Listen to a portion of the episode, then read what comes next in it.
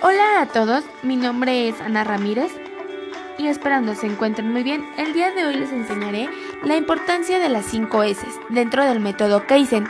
Esperando sea de su utilidad, es necesario mencionar que las 5 S es un método o técnica utilizada por los japoneses en diferentes organizaciones, como lo son empresas de servicio, industrias, hospitales, centros educativos y diversas asociaciones. Bien, las 5 S son palabras japonesas que traducidas al español significan 1. Organizar, 2. Ordenar, 3. Limpiar, 4. Estandarizar, 5. Mantener. Por otra parte, la metodología pretende mejorar las condiciones de trabajo y la moral del personal. Es más agradable y seguro trabajar en un sitio limpio y ordenado y reducir gastos de tiempo y energía.